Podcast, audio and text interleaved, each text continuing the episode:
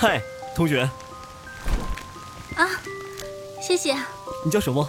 啊，我叫杜长。杜长。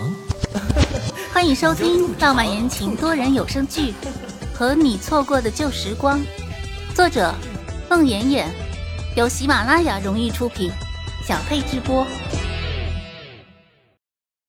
第六十集。演唱会过后的第二天，杜长接到了 Green 的电话，约定下午两点在妮妮那里进行采访。杜长赶紧给宋博文师兄打电话，让摄影师直接去预定地点。娱乐一线杂志社的专业摄影师本来预计和杜长一趟飞机到达成都，不想起飞的那天早上，摄影师的母亲突发疾病住进了医院。杜长只好一个人先行来到成都。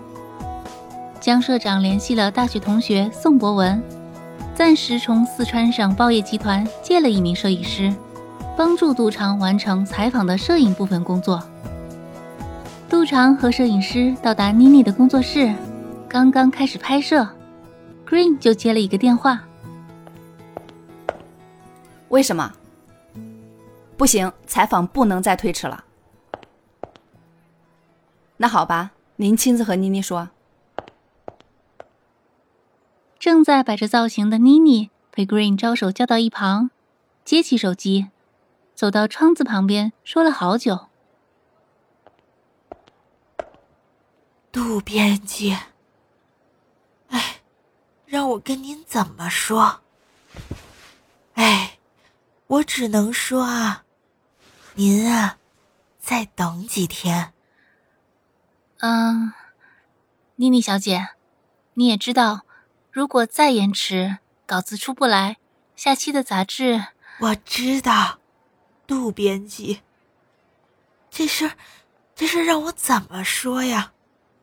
我一个资方的老板，哎，坚持让我等几天再接受采访，您知道，我不敢得罪他呀。妮妮小姐。我可以理解，不过延迟不能超过三天，超过三天，下期杂志肯定上不去了，并且恐怕我们那期杂志也不好交代了。我知道，杜编辑，您请放心，我一定会去找资方的老板通融的。好吧，妮妮小姐，我等你消息。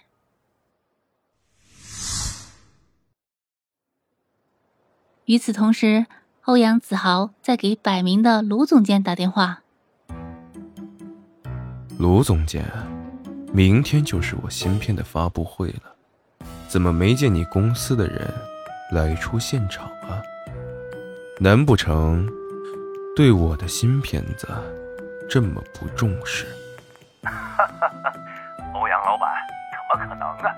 这个片子可是我们公司今年的重头戏。吧啊！我的精兵强将啊，已经在路上了，估计中午就到成都了。哦，是江小姐吗？欧阳老板神算，正是梦梦。好啊，卢总监，当着名人我也就不说暗话了。今天打电话有一事相求。哎呀，欧阳老板您客气，有话请讲。娱乐一线杂志社对新片发布不进行采访报道吗？怎么不见杂志社的人来？呃，欧阳老板的意思是？我的意思是，我想让杜编辑在成都多待两天，还希望卢总监能帮我和他们江社长说说话。若他们还要另派人来，莫不如。让杜编辑在成都多待几天，顺便把这个事儿也做了。另外，你知道的，我和杜编辑有些私事要处理。哦，明白。欧阳老板，您放心，江社长啊，肯定听我的。他要敢不听啊，我就让我妹妹不跟他过了。哦，原来如此，如此就有劳卢总监了。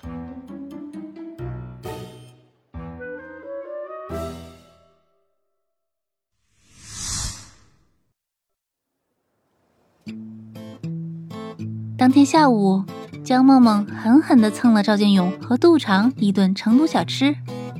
江梦梦一边吃一边对着杜长和赵建勇神一般突飞猛进的关系瞠目结舌。趁着赵建勇去买吃食的空档，江梦梦狠狠地拎过杜长的耳朵：“杜姑娘，你真是让我惊掉下巴呀！前几天我还为你大龄未婚而烦恼，这出个差，瞬间你就终身有靠了。你这速度，我真是适应不了啊，适应不了。适应不了就少吃点。哼，这两件事有关系吗？”都长不搭理他。江萌萌在那自言自语：“哎呀，我说你脑袋是不是进水了？放着欧阳老板那么有钱的人你不找，你，哎呀，找了个成都的小职员，你还真打算嫁到成都啊？那有什么不可以的？成都是个好地方呀。”哎呦呦，看你那表情，还成都真是个好地方？我看你是被赵建勇灌了迷魂汤了。欧阳老板哪哪都胜过赵建勇。你觉得他好，你嫁。你江梦梦满手油污就要来打杜长，恰好此时杜长的手机响了，是 Green。Green 说妮妮已经和资方老板通融好了，请杜编辑晚上五点到一个地方，尽快和妮妮把稿子搞定。放下电话，杜长的手机进来一条短信，是一个地址。江梦梦一边吃。一边不放过和杜长有关的任何蛛丝马迹。谁啊？妮妮的助理 Green，跟我定采访时间的。啊，我也要去，我也要去啊。你去干什么呀？别打扰我工作。我不打扰你，我在旁边看，看看传说中的歌坛新秀妮妮是不是真的满脸雀斑。什么人呢你？